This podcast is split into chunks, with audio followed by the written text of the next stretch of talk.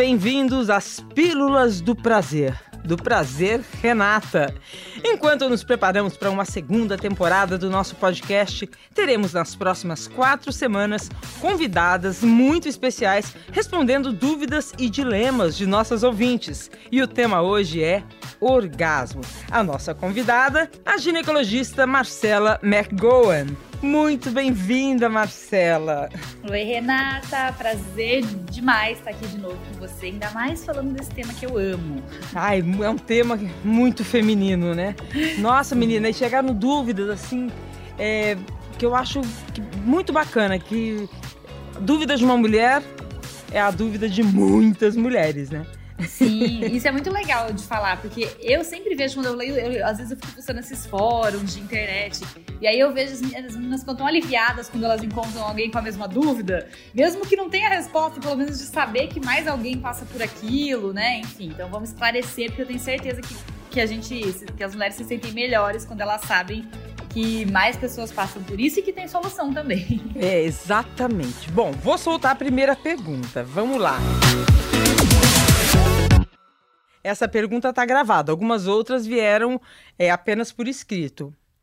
Oi, Renata. Meu nome é Bianca, eu tenho 24 anos, eu sou do litoral de São Paulo e eu gostaria de, de saber se é, tem alguma característica marcante, assim, que eu sei que eu atingi o orgasmo.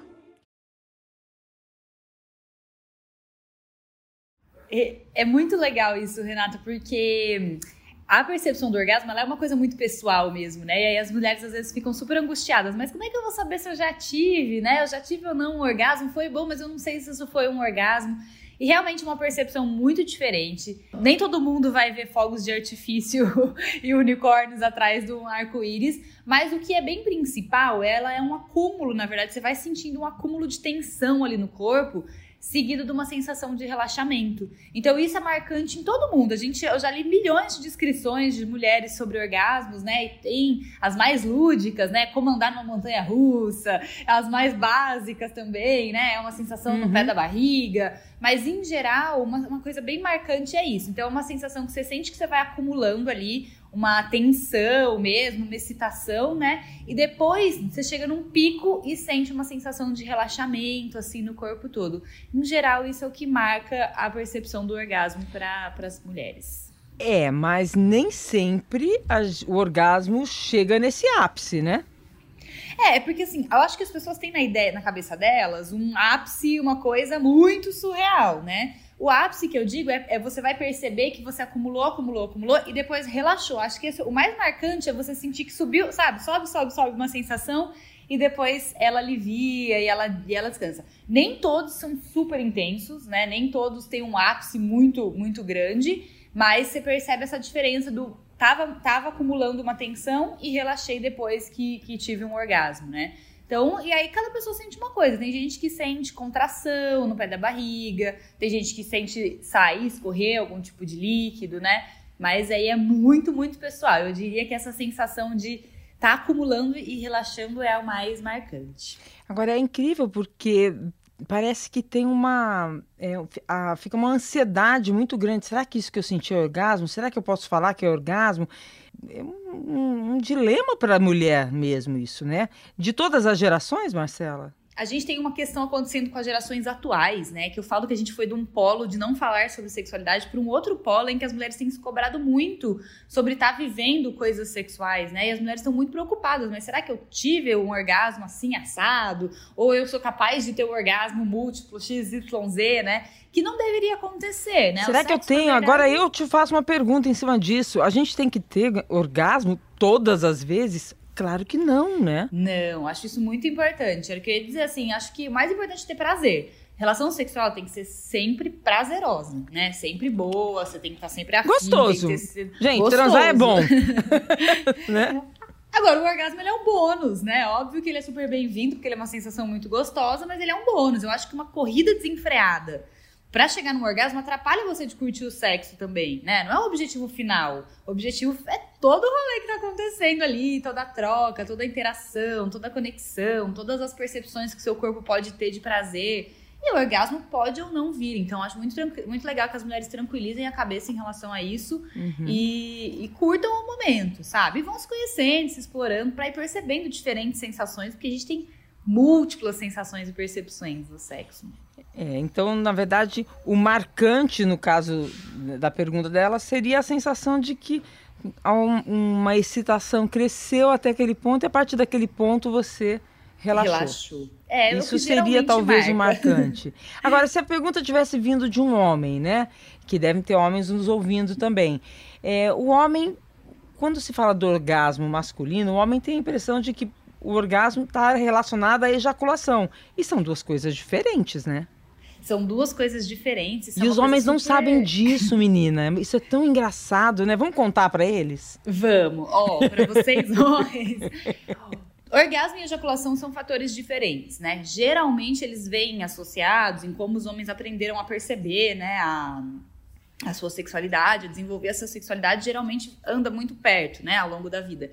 Mas, por exemplo, quem estuda Tantra, essas, é, essas coisas mais de controle, né? De, de ejaculação, técnicas de controle de ejaculação, eles falam que existe, né, o orgasmo chamado seco, que na verdade é a sensação igual a gente tem, né, acúmulo de tensão sexual seguido de uma sensação de relaxamento e não necessariamente precisa ter ejaculação.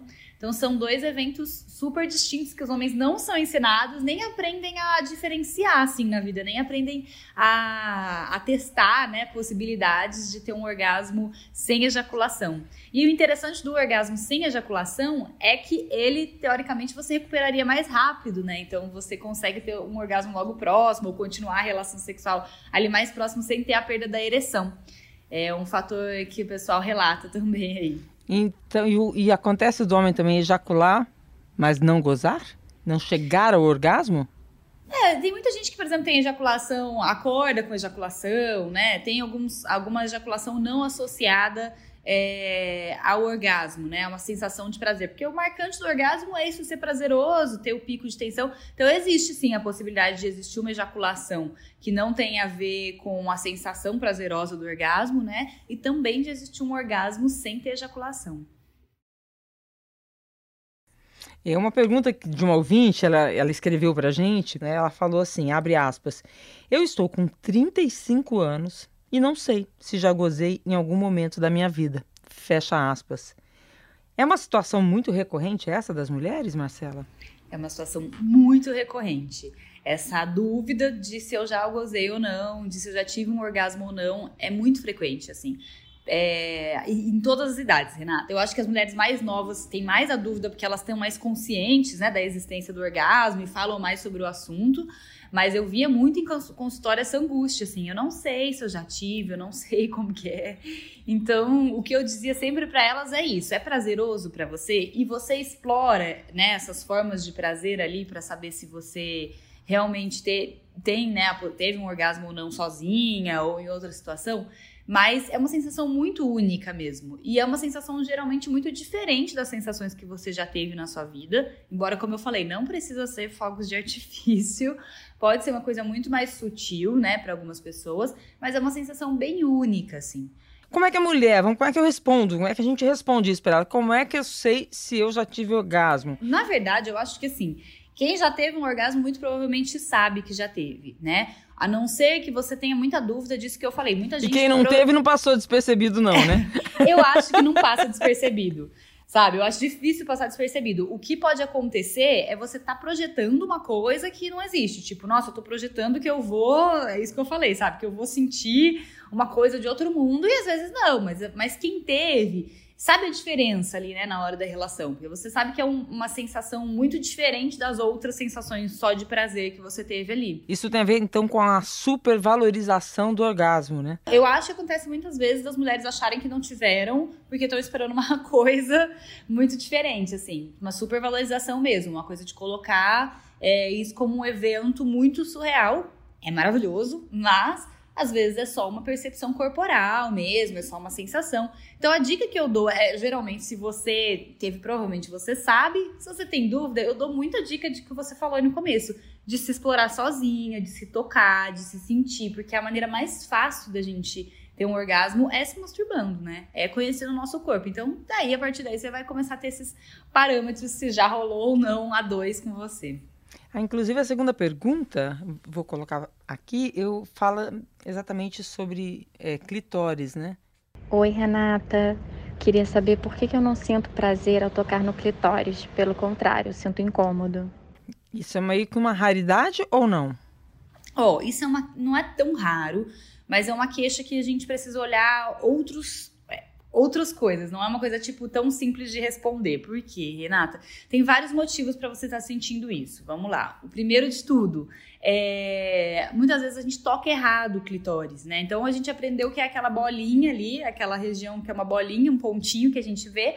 Eu às vezes vai lá e estimula direto ali, né, nessa região da bolinha, que é a glande do clitóris, que é uma das partes do clitóris, né? E que é muito sensível mesmo. E para algumas mulheres, o estímulo direto ali é um estímulo incômodo mesmo. Se você, por exemplo, não estiver super excitada e tal, se você tocar ali direto, como é muito sensível, você pode sentir incômodo. Eu queria que você explicasse melhor isso, assim, dando aula de anatomia mesmo, já que a gente está falando de saúde sexual né?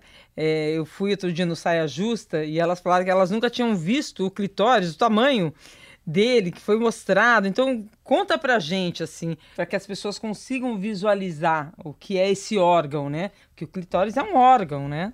É um órgão. É, eu vou tentar explicar, vamos lá, sem, sem ilustrar, né? Quando a gente tá olhando pra vulva, né, gente, que é a parte externa da nossa, da nossa região íntima ali, onde ficam os lábios, os pelos e tal, o clitóris, eles têm até 10 centímetros de comprimento. Então, ele tem aquela bolinha que a gente fala sobre, né? Que é a glande do clitóris. Tem por cima uma pelinha que a gente chama de capuz do clitóris. E essa bolinha, ela é tipo uma cabeça do clitóris, que é um órgão que desce, assim, pela nossa vulva. Então, ele tem como se fosse duas perninhas que vão descendo pelos lábios, com atrás dos nossos lábios, assim, um material que é super enervado também também é uma região ali muito prazerosa. Então, o clitóris seria mais ou menos aquela cabecinha e alguns braços que descem pela vulva, assim.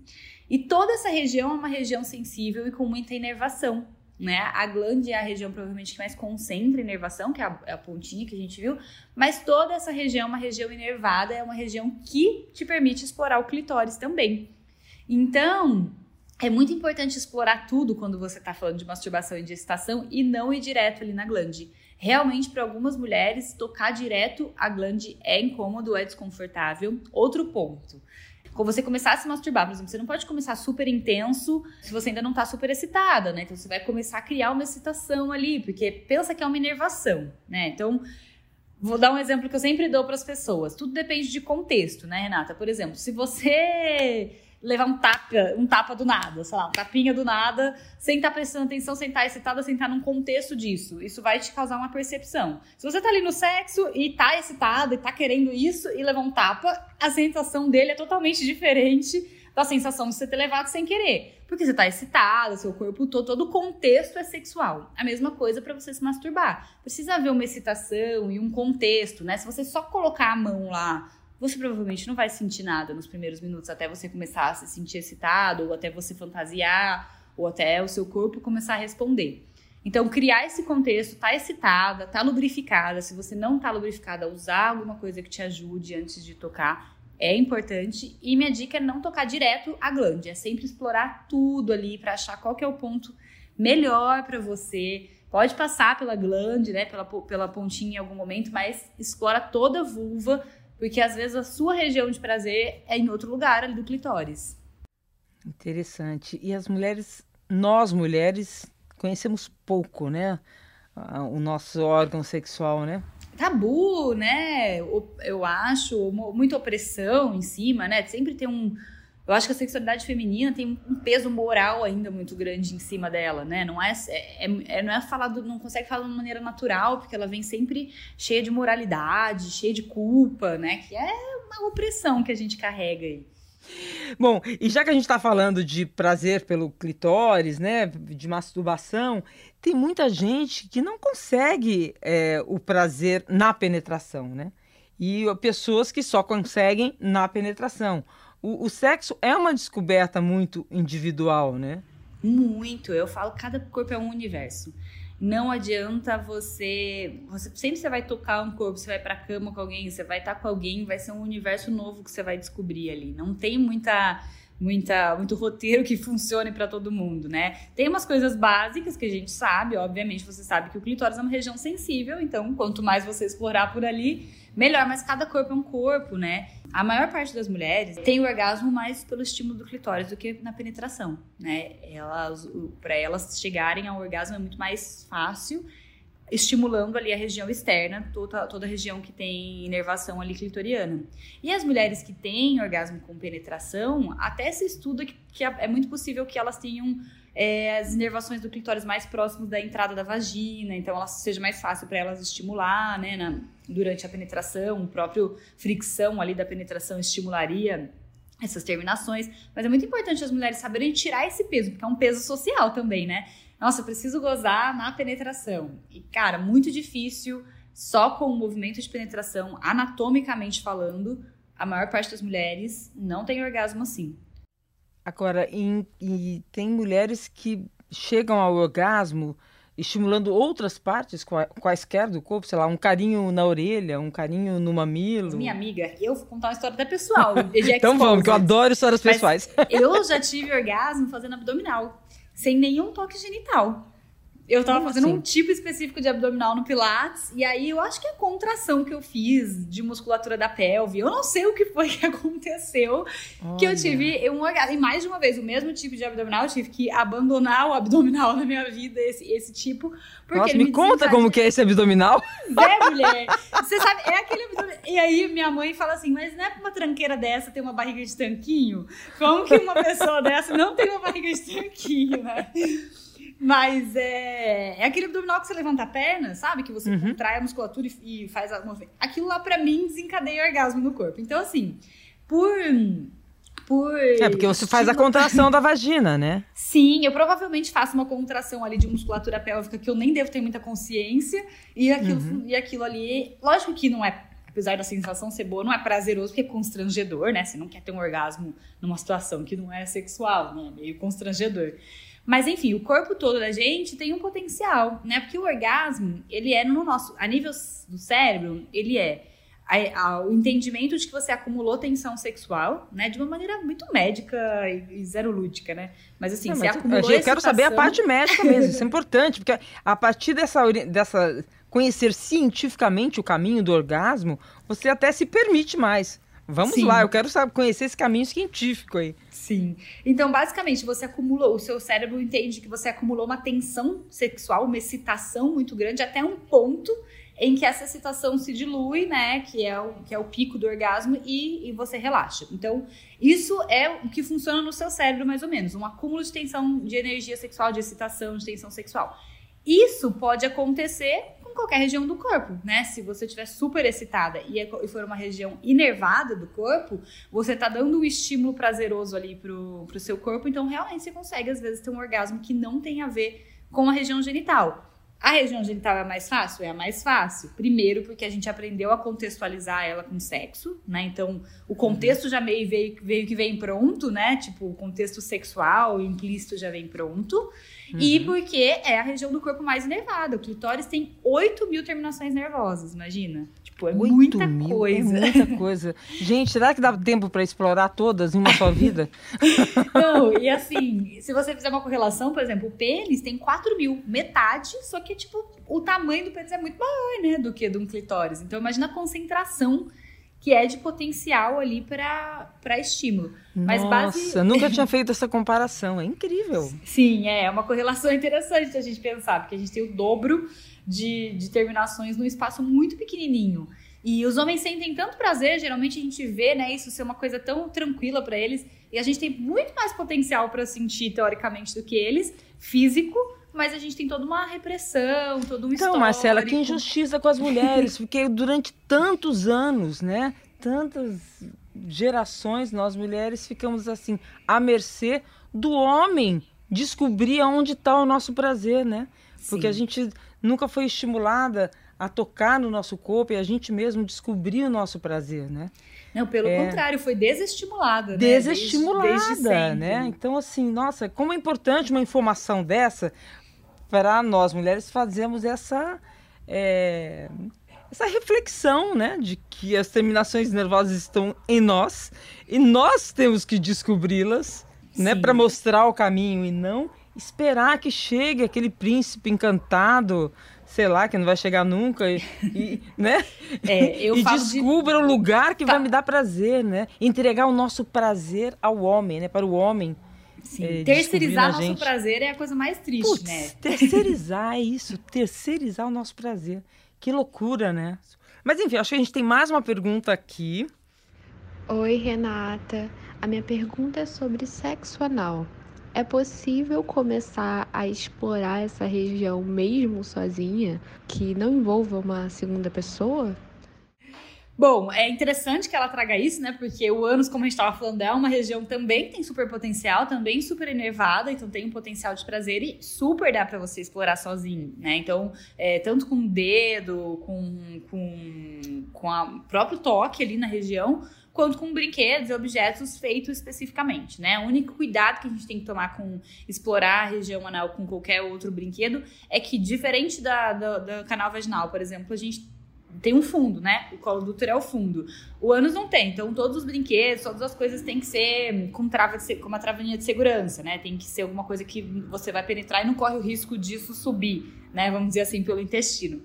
Mas super tem. Tem coisas, é, tem, tem coisas que você pode só penetrar, tem coisas que vibram na região para você estimular. E eu acho super interessante. Quem tem a curiosidade, eu acho muito interessante conhecer todo o corpo. Inclusive a região anal, que pode ser uma região super prazerosa, pode ser fonte potencial super de orgasmo, tanto para homens quanto para mulheres, né, Renato? Isso é importante de falar também.